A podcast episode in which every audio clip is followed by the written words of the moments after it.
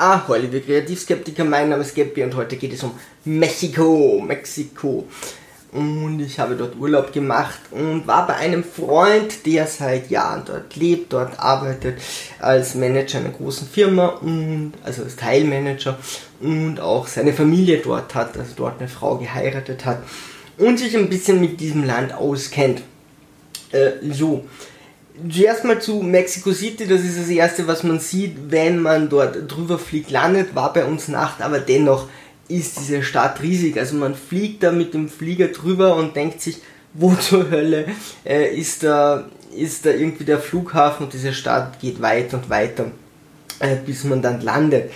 Äh, viel spannender ist oder viel spannender, aber was da noch alles dazugehört und warum diese Stadt so riesig ist, liegt unter anderem auch daran, dass diese Favelas, also diese armen Viertel, die dann um diese Stadt herum sind, dann auch noch dazugehören. Und das ist so, dass man auf einer geraden, geraden Straße rausfährt und dann hört irgendwo so die Hauptstadt auf und dann kommen diese Blechwellhütten und dann kommt so ein Hügel und so, so ein Bergchen und da fährt man dazwischen durch und dann denkt man, es ist aus.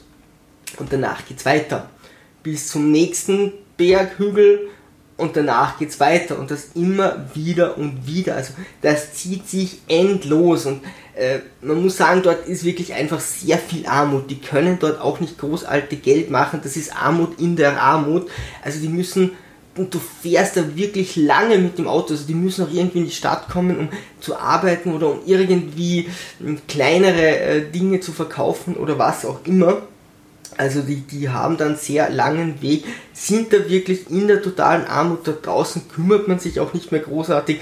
Also wenn man Mexico City sieht, ist der Stadtkern natürlich sehr beeindruckend und wenn man rausfährt, dann zeigt es so genau diesen Gegenpol zu dieser Stadt die Schwiegereltern meines Freundes leben tatsächlich in Mexico City und zwar auf einem Haus, dann noch so ein Draufbau, ähm, wo man äh, sehr klein, es ist, es ist natürlich sehr teuer, der Vater verdient nicht schlecht, aber dennoch äh, sich hier mit, mit mexikanischen Verhältnissen äh, eine Wohnung, eine richtig große Wohnung leisten zu können, ist nahezu unmöglich.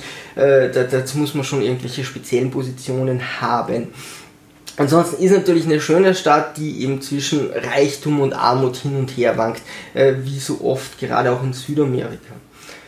Ähm, in Mexiko ist es so, dass die Leute einfach 30% Steuern bezahlen, also da hat man keine Staffelung, was jetzt heißt, dass sie mehr bezahlen als bei uns, so die, die Masse, ja, also die, die äh, 1000, 2000 Euro verdient, da, ist man da noch drunter und ähm, erst, erst danach ähm, wird sich das wirklich auszahlen. Was heißt, diese Steuern sind wirklich nur dafür gedacht oder hauptsächlich dafür gedacht, die Reichen zu schonen, denn jeder, der dann seine Million verdient oder so, äh, zahlt dort auch nur 30% an Steuern. Also das ist so, die, die Unterschicht wird da einfach benachteiligt und die Hohen, okay, die zahlen einfach ein, ein Drittel, ein knappes Drittel von ihrem äh, Vermögen und das war's ist äh, einfach äh, gelöst, wird wohl von den Reichen so gedacht worden sein, aber dazu kommen wir später noch.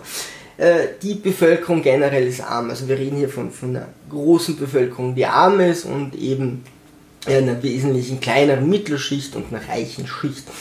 Äh, es ist tatsächlich auch so, dass bei Kälteeinbrüchen dort Leute erfrieren, weil sie einfach nicht gewohnt sind, keine Dinge haben, die sie davor schützen. Also gerade in um Mexico City herum bei einem größeren Kälteeinbruch sind da sehr viele Leute in diesen Wellblichhütten gestorben, weil die nicht ausreichend geschützt äh, haben, weil es dort keine Decken gibt, weil die mit so einem Wetter einfach sonst nicht konfrontiert sind ähm, und da keine Möglichkeit haben, sich da irgendwie zu schützen, einfach in dieser Masse der Armut. Äh, viele verdienen dort tatsächlich nur ein paar Euro in der Woche, beziehungsweise, also am Tag, beziehungsweise auch in der Woche. Also es kann auch sein, dass man in der Woche nur so seine 3 Euro verdient, obwohl man arbeiten geht. Äh, das ist dann dort auch die Armutsgrenze, also da kann man sich kaum ernähren und man muss bei Mexiko ganz äh, stark unterscheiden, auch die Leute in der Mittelschicht, wie viel verdienen die dass die im Land reich sind und wie schaut es dann aus, wie sieht es aus, wenn die dann irgendwo Urlaub zum Beispiel machen. Ähm, viele verkaufen auch so kleine Sachen, die jetzt nicht so fix angestellt sind. Da gibt es wohl irgendeinen Deal, dass die an diese Sachen rankommen und die verkaufen die dann an der Straße oder am Strand. Äh, das kennen wahrscheinlich die meisten von uns. Nur könnten die Produkte wirklich nicht unpassender sein. Also ganz selten liege ich am Strand und denke mir, boah, jetzt eine Steppdecke. Oder ich hätte gerne Pfanne und würde mir ein Ei braten. Also die verkauften dort wirklich in sengender Hitze Decken und Pfannen und Rückenkratzer, weil es noch am ehesten geht, aber ganz viele Produkte, ähm, die du dort nie kaufen würdest. Also wenn, dann ist es eine Spende, aber das macht überhaupt keinen Sinn, warum die diese Dinge nicht sinnvoller verteilen, dass die zumindest eine Chance haben, den Leuten etwas anzubieten. Im Urlaub ist man dann äh, kauffreudig, dann äh, irgendwelchen Schmuck, Handtücher, was auch immer, aber eine Pfanne als, äh, äh, als Tourist fahre ich doch nicht mit einer gusseisernen oder schlecht verarbeiteten Pfanne nach Hause, als hätte ich dafür Platz in meinem Gepäck oder kauf mir eine Decke am Strand. Also, und es war keine, dass man sich in den Sand legt. Ja, äh, da vom Marketing her sehr fragwürdig. Die Leute selber werden darauf nicht viel Einfluss äh, haben, welche Dinge sie bekommen, um das Ganze zu verkaufen. Äh, da sieht man das schon dort unten, ja, wo, wo die Leute eh schon in der absoluten Armut sind, dass nicht einmal da noch irgendwie äh, versucht wird, denen da sinnvoll zu helfen. Ab dem Mittelstand sieht es dann schon anders aus. Und zwar ist es einfach so, dass das, was die verdienen und auch wenn wir Richtung Manager gehen, wenn du dann Urlaub im Ausland machst, kommt dir alles sehr teuer vor. Also das sind, die sind dann noch nicht direkt reich. Wenn die dann gewisse Zulagen und so kriegen, ist das durchaus möglich.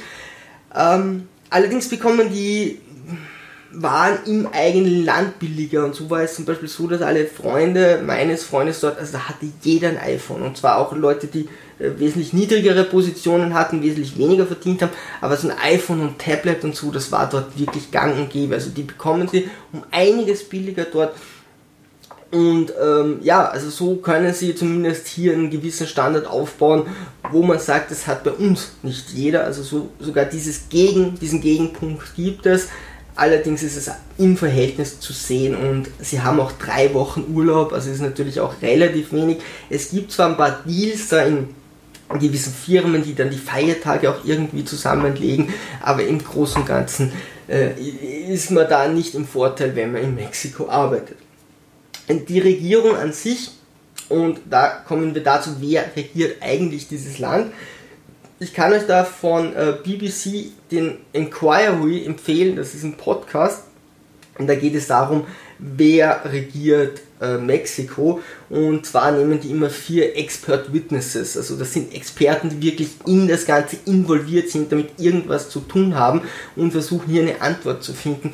Und was wir da haben, ist so die Polizei, was hat die für einen Einfluss, äh, die Mafia, also die, die Leute, die Drogenkartelle, die Drogenbarone und eben die Regierung. Also wer hat wie viel Einfluss und wer meint es am besten mit dem Land und da muss man wohl sagen, das funktioniert alles nicht so wirklich gut.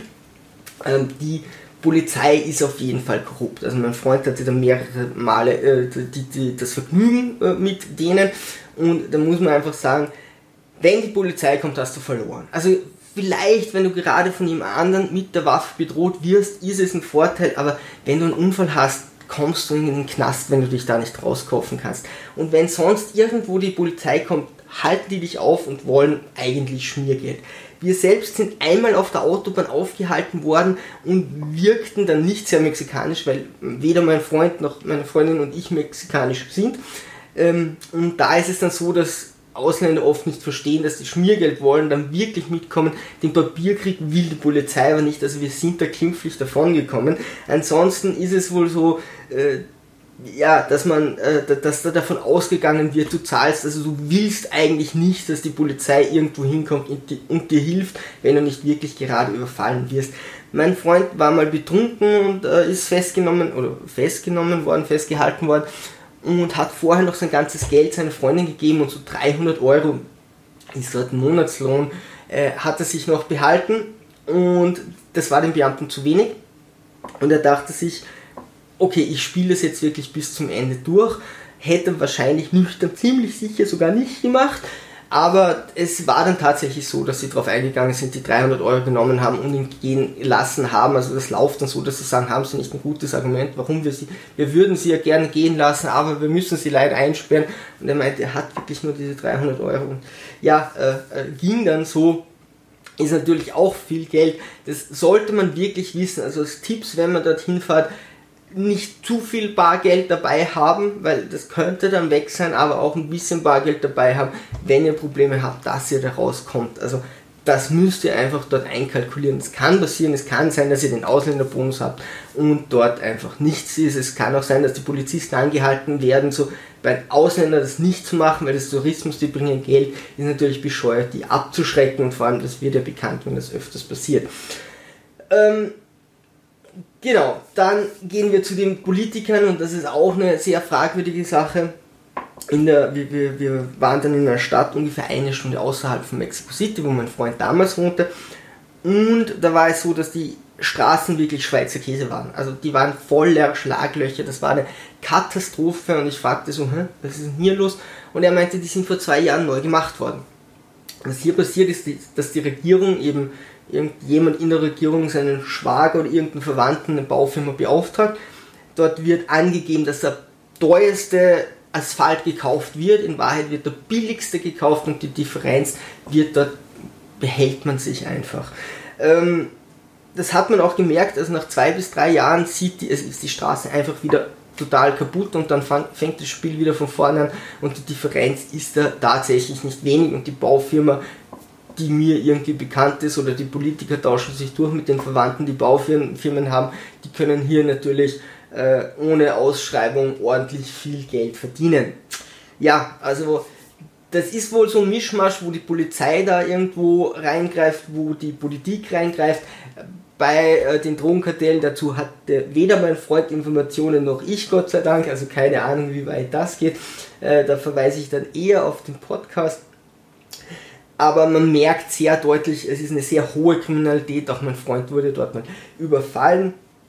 Ähm, und ja, also es ist sehr fragwürdig, wie lebenswert das ist. Also wir haben auch darüber diskutiert, würdest du dort hinterziehen, jetzt macht er es. Er war da aber sehr skeptisch, weil es einfach passieren kann, dass dir in der Schule was passiert, dass du überfallen wirst. Das gehört eigentlich dort schon fast zum Leben dazu, wenn du dort länger bist, dass du früher oder später irgendwann mal irgendeine Regel übersiehst und dann dort dir irgendwas passiert und du kannst nur hoffen, dass du klimpflich rauskommst.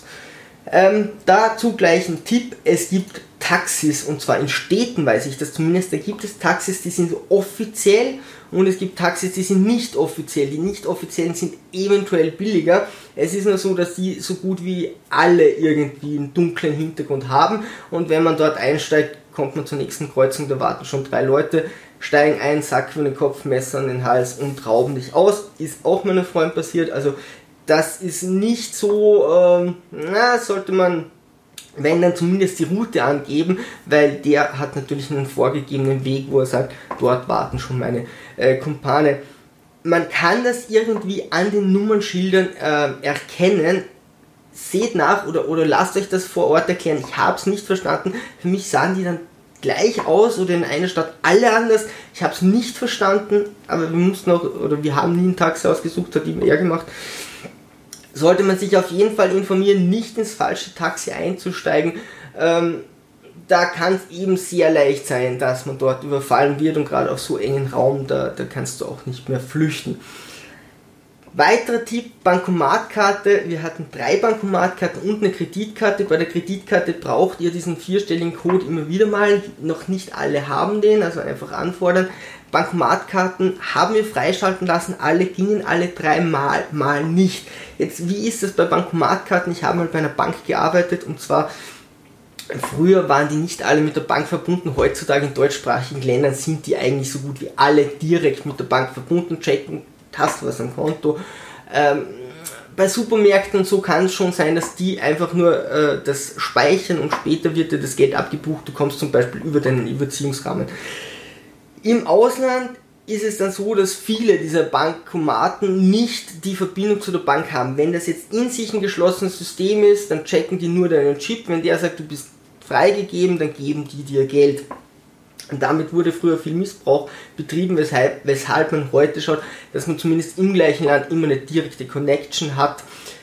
Ähm, bei mir war es in Bali tatsächlich so, dass auch einige Bankomaten nicht gingen, aber die meisten schon und es hat mir bis heute gewisse Dinge nicht abgebucht. Ich habe mir immer aufgeschrieben, an dem und dem Tag so und so viel Geld und wusste insgesamt habe ich so und so viel Geld äh, abgebucht.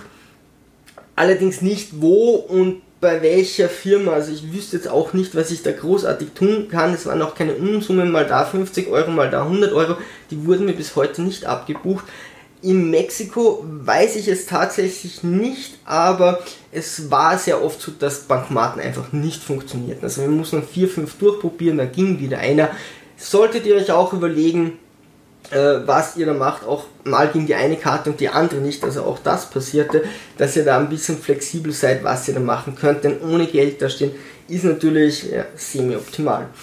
Und auch die Handynetze sind spannend. Es gibt nämlich Handynetze im deutschsprachigen Raum, die haben keinen Vertrag mit Mexiko und da kann man gar nicht telefonieren. Von dem Preis mal ganz abgesehen, ich weiß jetzt nicht die aktuellen, hätte ich nachsehen können, sorry. Ist aber normalerweise sehr teuer, ist auch unterschiedlich ja, von Netz zu Netz. Ähm, will man sowieso nicht und mit WLAN ist es heutzutage auch nicht so tragisch. Solltet ihr darauf angewiesen sein, schaut euch das an, müsst ihr vielleicht irgendetwas freischalten konnte zumindest mal sein, weiß nicht, ob das immer noch so ist. Äh, da auf jeden Fall bei der Bank informieren, ihr müsst eure Bankmarkkarte freischalten, ja, ganz klar, für Mexiko musste ich auch machen, auch für Bali.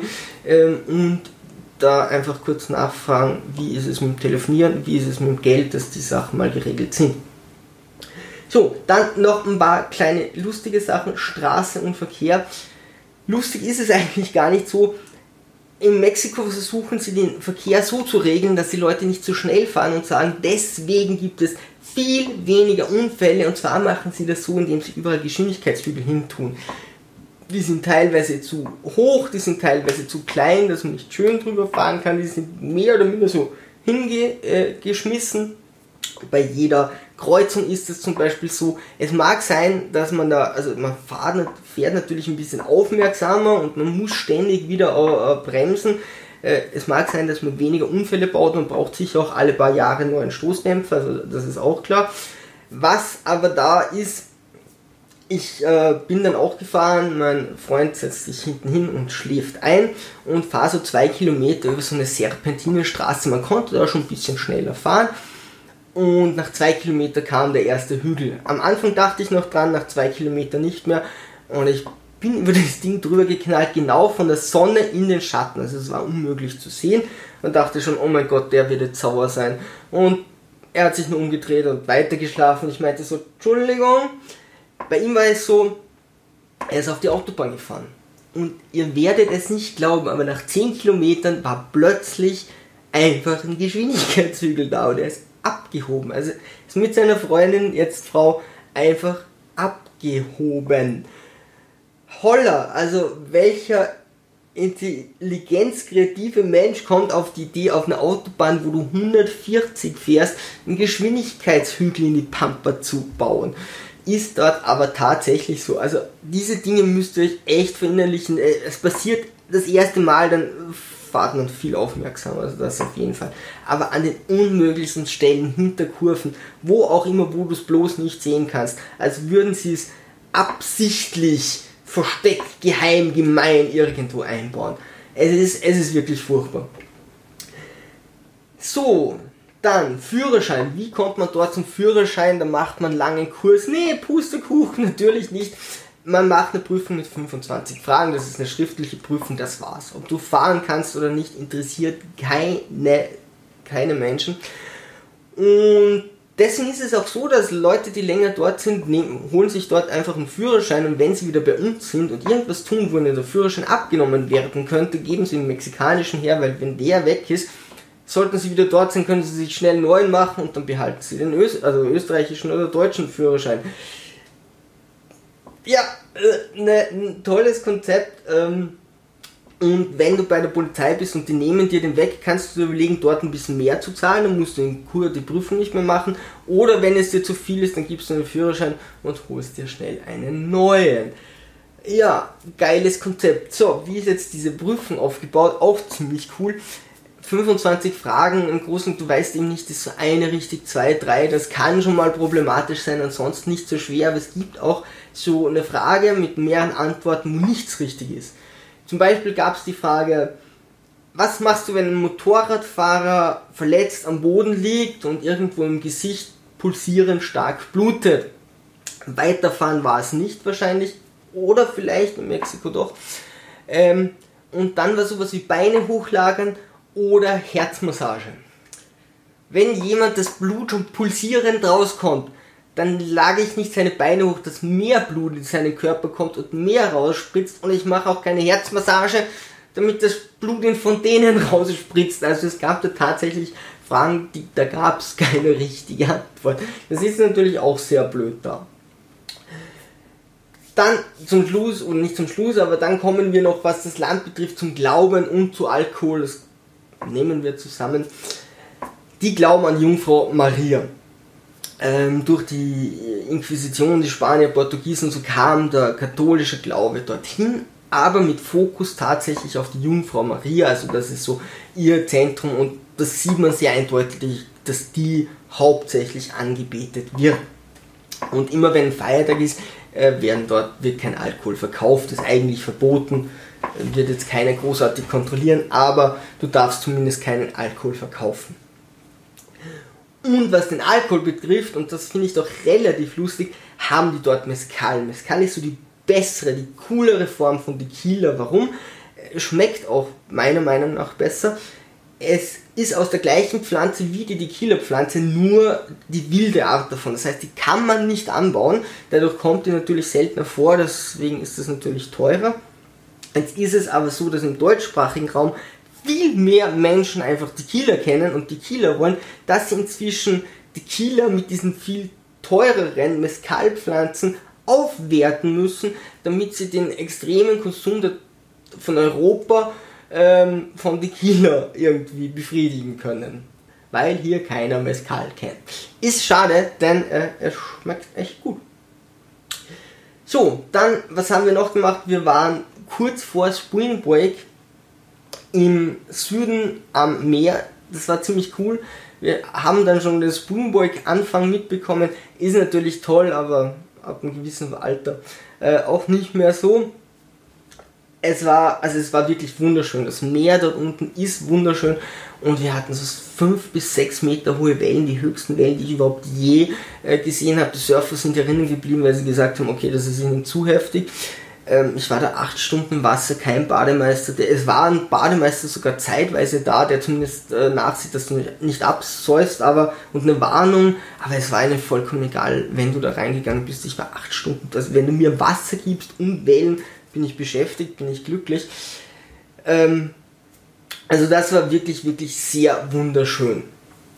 Fazit zu dem Ganzen, man muss einfach sagen, es ist eben sehr schade, dass das Geld und der Reichtum dort ähm, so schlecht verteilt ist. Wenn man jetzt die Grenze zu Amerika hernimmt, in Amerika ist es auch so, dass viele Leute, wen, also die Masse wenig verdient oder teilweise wirklich sehr arm ist und die wenige Mittelschicht und die wenigen Reichen hier äh, irgendwie erhält. Natürlich ist jetzt das Grundgeld, das Amerika zur Verfügung hat und die Grundmacht mehr. Jetzt ist es schon verständlich, dass die Leute von Mexiko äh, natürlich Richtung Amerika gehen. Also ich, ich, ich verstehe diese Wanderung, aber es ist eben sehr unfair, dass in beiden Ländern das Geld so so schlecht verteilt ist, dass man nicht zumindest diese arme Schicht in die Mittelschicht bringt und ein bisschen was von den Reichen runternimmt, dann könnte man dieses Land auch mehr aufbauen. Und diese ganze Korruption und so, ähm, das schadet eben dem Land. Wenn ich in einer großen Stadt einfach Straßen wie ein Schweizer Käse habe, äh, dann ist das nicht sehr attraktiv und wenn dort, also für den Tourismus auch nicht, und wenn dort so gearbeitet wird, dann wird auch in anderen Umsetzungen der Modernisierung oder mich der Welt an, äh, auf die Welt aufzuholen, wo erste Weltländer sind, dann wird dort natürlich genauso umgegangen.